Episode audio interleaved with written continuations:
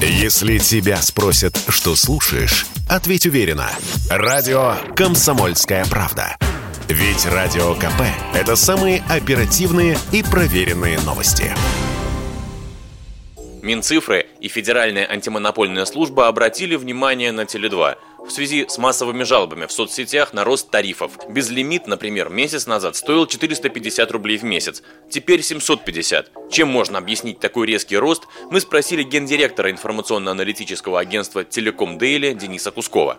От тарифных планов безлимитных уже стали отказываться. Все операторы стараются переводить этих абонентов на другие тарифные планы, лимитированные, а если кому-то нужно безлимит, то докупают определенные опции за деньги. Что касается Теле2, то я напомню, что этот оператор последний выходил на рынок из всех игроков по мобильному доступу в интернет, и необходимо было а, увеличить возможность притока абонентов, поэтому оператор ставил минимальные тарифные цены, даже ниже рынка. Поэтому считаю, что текущее повышение оно не говорит о том, что оператор зажрался и ставит ценовые характеристики ужасные.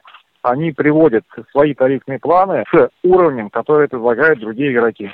Тем временем, в интервью «Известиям» глава Минцифры Максут Шадаев заявил, тарифы не будут расти выше, чем инфляция, и это зафиксировано в совместном решении Министерства и антимонопольной службы. На конец мая величина накопленной с начала года инфляции составила около 12%. При этом некоторые тарифы Теле2 взлетели на долю куда выше этой цифры. Получается, политика компании пошла в разрез с указаниями госорганов? Вот что сказал об этом в интервью Радио КП Денис Кусков нужно понимать, что идет речь о повышении на всю абонентскую базу, да, то есть если был какой-то тарифный план, э, который сейчас просто не выгоден э, по массе причин э, оператору, э, но он затрагивает там 2% всей абонентской базы, то сказать, на всю абонентскую базу повышение уже будет не такое большое, это раз. Во-вторых, нужно понимать, действительно, все согласовали э, рост цены инфляции, но мы не знаем, как будет дальше развиваться события по той причине, что производители оборудования базовых станций все ушли из России. Нашего оборудования нет.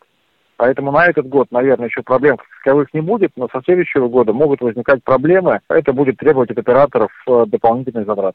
А тем временем, на фоне поднявшегося в СМИ скандала и вмешательства государства, Теле2 уже передумали взвинчивать тарифы. Об этом сообщили в Минцифры. По информации министерства, тарифы для пользователей вырастут не на 300, а только на 50 рублей. Василий Кондрашов, Радио КП.